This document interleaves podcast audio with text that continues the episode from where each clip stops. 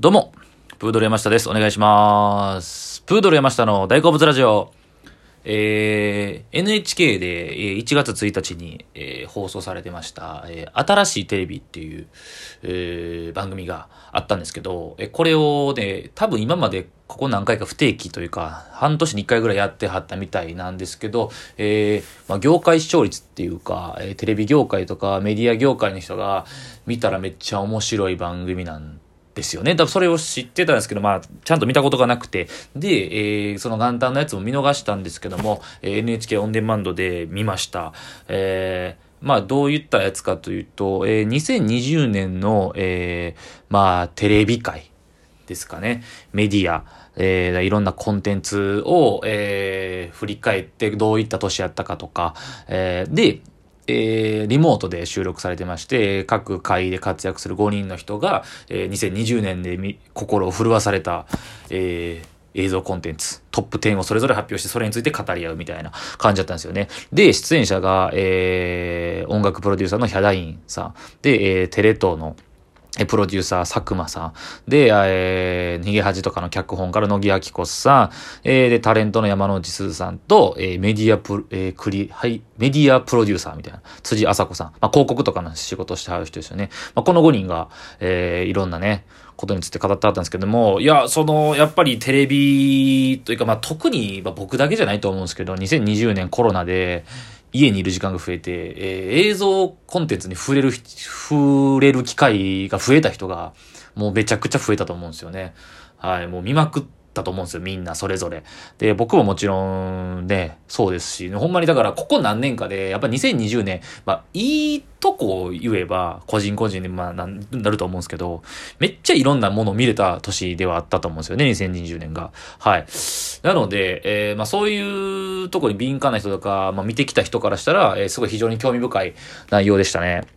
面白かったですね。まあ特に、えー、テレ東の、言うたらゴッドタンとか、えー、テレ東のバラエティ面白くした立役者ですよね、プロデューサーの佐久間さんっていう。テレ東のプロデューサーで一社員ですかね。人ですよね。にもあるにもかかわらず、えーずっと、もうここだずっとオールナイトニッポンゼロのパーソナリティ務めてあるっていうね、テレビ業界とかメディアのことをずっと語ってある人なんですけど、この人のやっぱ意見がやっぱり面白くて、興味深くて、はい。まあ乃木明子、乃木明子さんもすごいですけどね、ちゃんとこう、テレビ、ドラマを作ってる人なんで、めっちゃ面白かったんですけど、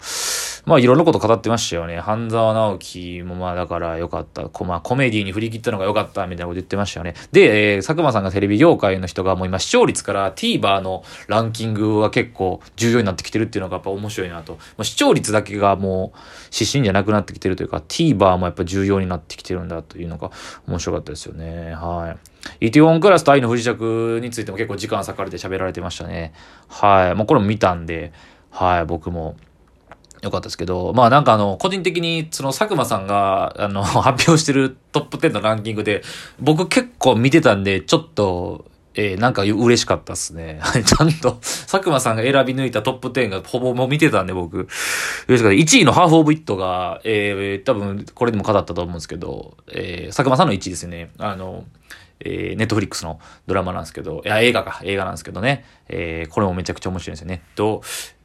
えーね、あの、一人の女の子が好きな男の子がいて、で、この、まあ、アメリカのやつなんですけど、あで、その男の子がすごい体育会系なんですけど、えー頭がちょっと悪いんで、えっと、手紙が書きたいのにも書けないみたいな。で、えーちょっと、冴えない女の子、同クラスメイトの子に、その子が頭がめちゃくちゃ良くて、物を書くのが上手なんで、その子に手紙の代筆、ラブレターの代筆を頼むんですけれども、この女の子も、その、同じ、その、女の子ですよね。ヒロインみたい、えーマドンナみたいな。この子のことが、その女の子も好きやったっていう。まあだから、えー LGBT のも、とこでもあるんですけど、せえー同性愛。で、この女の子が女の子好き。で、男の子もこの女の子が好き。だけど、この男の子、えー、手紙を頼んだ男の子と頼まれた女の子の中で友情が生まれていくみたいな、こうめっちゃ、あんま見たことないような、今っぽい感じの作品ですよね。これ面白かったんで、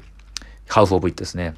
はい。あと、言ったはたが、コブラ会がね、僕ずっとこう最近見てて語ってるんですけど、コブラ会めっちゃ面白いって佐久間さんも言ってくれたって。で、コブラ会とか、全裸監督とか、N、ネットフリックスのやつですよね。めっちゃ昔のファン。だから、おじさん世代の人も懐かしくて楽しめるし、今のあ、こんな時代があったんやとか、まあ、全裸監督なんかまさしくそうですね。村西徹、えー、アダルトビデオを作った人、こんな人がいたんやと若い世代に見ても面白いなっていう、この二つの両面の両世代を、こう、なんていうんですかね、巻き込むような作品が増えてきて面白いなっていうのは言ってはりましたね。あといろんなことで語ってはりましたよ。えー、ミュー404もちゃんと、まあ、乃木明子さんが作ったってもあるんですけども、えー、乃木さんが結構ね、やっぱいいなというかなんかこの、ちゃんとそのものを作ってる仕事人の張本人が言うからこそやっぱリアルというか、めちゃくちゃ視聴率重視で書い重視して書いてますよとか、えー、やっぱこの時代なんで見逃し視聴して何回でも楽しめるような作品をグリをしてますとか、すごいリアリティというかね、綺麗事だけでやってあるわけじゃないんやなっていう。そう、ちゃんとね、その乃木さんの作品、逃げ恥もそうなんですけど、社会批判というかね、そう、そこも入ってるんでね。でも面白さだけじゃない。こう、面白だけ、エンタメだけだとちょっと軽くなってしまうし、その社会批判だけど重くなってしまう、このバランスがめちゃくちゃいいみたいなのも、佐久間さんが言ってありました。はい。で、やっぱりその、乃木、えー、じゃあ、えー、辻、山内さんとか、よう出てはるね。あの、山内さんももともと、狼くん騙されないで出てきはったんかな。えー、で、SNS から火ついて、まあ、テレビめっちゃ出てはりますけど、とか、若い世代の人は、やっぱランキングにほとんどテレビが入ってなかったみたいな。やっぱテレビのバラエティが、やっぱ2020年はやっぱどっちも厳しかったというね、ソーシャルがあって作るもの、作るのが難しかったと。とかあって、なんか2020年始まったバラエティがそんなになかった。あざとくって何が悪いのとか、あと、まあ、ゴールデンでいうことで言えばテレビ千鳥とか、まあ、テレ朝のバラエティですよね。とかぐらいで、やっぱ昔からのバラエティが面白くて、まあ、最近はちょっとなんか、まあまあね、コロナがあったということで、まあ、その辺も触れてはりましたね。はい。あと、だから、バズるバズらへんの話もしてはりましたね。うん。バズるって、バズらせるっていう企画が、その、TikTok と YouTube でバズるっていうことが、まあ、主流になってきて、まあ、ここがヒントやっていうことで、テレビ、バラエティ業界がこぞってバズらせるという企画を考えてるらしいんですけど、まあ、皆さん出演者一度言ってはったんですけど、バズらす、バズらせるっていうことはマジナンセンスだし、不可能。みんなバズらせようと思ってバズった人なんかほとんどいないんだと。バズるっていうのはあくまで結果論なんだと、えー、言ってありましたね。なので僕らも、僕らもね、一応、一応やってるんですけど、YouTube とか。TikTok もね、プードルで始めてるんですけども。まあ、そうですね。バズりたいですけど なかなかね、バズらせるというのは、っていうつもりでやったらいけないんだなということを肝に銘じながら、じっくり待とうかと思いますね。バズる日を。はい。って感じですかね。あと結構長いこと時間を割いて、後半の方に喋ってはったので言うと、えー、恋愛リアリティショーについてですよね。まあ2020年、まあ、まあ何があったかというと、まあ、テラスハウスの問題があって、テラスハウスを僕はがっつり見てて、過去のやつももうコロナ禍で一気見して、一気見して、えー、ちょっと悲しいね、出演者の方が亡くなられるってことがあって、打ち切りになって終わっちゃったと。で、そこから、えー、まあ、このテーマの入り口としては、バチロレッテが面白かったみたいなことを語ったんですけど、この恋愛リアリティショーについて、だから、みんな長いこと議論してはりましたね。むず、レアリティショーっていうことの難しさ、リアリティショーっていうのをどう受け取るかっていうところだと思うんですよね、人々が。で、炎上がやっぱ続く。だからその堂々巡りなんですよね。だから炎上しないためにどうしたらいいか、作り手として。じゃあもう、例えば、ある程度、あらかじめ、これは、ちょっとフィクションじゃないけど、ちょっと脚色されてますよ。まあ、なんやらやらせですよ、みたいな感じで伝える。そういったら炎上しないんじゃないか。ただ、それを言っちゃうと、見ないんですよね、みんな。だってリアリティショーじゃん。だけどそのリアルにやってないってなったら、いや、それなんやねん、それ作られてんのかいってなったら見、見ない。だけど、だからこうね、リアルにやっちゃうけどっていう、なんかこうね、難しいんですよね。だからもう恋愛リアリティショーはちょっともう SNS、だまあ佐久間さんが言ってたのは、SNS と相性が良すぎるみたいな。良すぎちゃって、だからもう見るほぼなんかこうちょっとこう、トランス状態とか、こう一瞬なんか乗り移って見ちゃうみたいな、それぐらいおもろいんですけど、ただ、だから、うん、良すぎて良くないみたいな、難しいですけどね。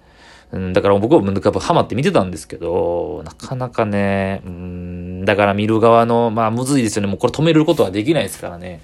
やっぱりアホなやつはアホなんでね、見ててもね。やっぱ言っちゃうやつが言っちゃうんですよ。だこれが、答えはなんかその番組の中で出てなかったですけど、やっぱ若い若年層の方が分かってないのか。ただ若年層ほど、今の若い子ほどネットっていうかもう深く理解してて、逆にちょっと、おじさんおばさんの方がその使い方分かってないんじゃないかとか、は、まあ答えは出てなかったですけど、その辺もどうなんでしょうかねっていう感じですよね。うん。で、またそのバチェラー、バチェロレッテシリーズとテラスハウスでもちょっと違いはあると思うんですよ。だからその、まあそれも言ってはったんですけど、結局、バチェラー、バチェロレッテは、運命の人を見つけるというつもりでみんな参加するから、まあリングの上に上がってくるみたいな表現してあったんですけど、まあそうですよね。なんですけど、テラスハウスがだから良くなかった、結果論として良くなかったのは、あれは別に恋愛を促すつもりなし、えー、運命の人を見つけるとか、結婚したいとかっていう目的で集まってる男女だけじゃなかったとこがややこしいんですよね。だから自由だったんですよね、あれはあくまで。だから、ちょっとハードルを下げすぎて自由な男女6人の共同生活ですよっていう見せ方で、まあ、最初は当たってたんですけどね。ただ、その見方をさせたんで、その国民に。だから、起きたこと起きたことがほんまやと思わせちゃったっていう。だからそう、ちょっと過剰に思う人がいたちちゃったって出て、出てきちゃったっていうのがあると思うんですよね。でも、これは演出ですよって言っちゃうと見ないっていう、まあ、先の話ですけど、だからこれは難しいですよね。うん、どういう捉え方して見ていいのかっていう。僕らもテラスハウスあんだけハマってましたけど、完全に演出がありましたとか言われたらちょっとやっぱね、今になってちょっと寂しくなっちゃいますよね。ちょっとちゃんとがっつり見てたんでね、こっちは自由自由な感じだと思って。はい。っていう、まあ、だからまあテレビの現、まあテレビのことについてとか、言ってましたけどね。まあだから SNS の話もまあ結構しゃれました。SNS がだからいいところもあれば悪いところもあるみたいな。まあだからあの、サイの河原っていうね、まあちょっと話ちょっと時間ないんですけども、医学部の不正入試問題をちょっとヒップホップにしたみたいなとかもね。あれもだから SNS のこの時代じゃなかったらそういう発信ができなかったみたいな言ったらね、まあいいとこ悪いとこあるな、みたいな、えー、着地はしてはりましたね。いや、だから、ちょっと話しきれなかったとこはあるんですけども、えー、NHK、えー、オンデマンドで多分見れるんで見てください。えー、新しいテレビを見た感想でした。ありがとうございました。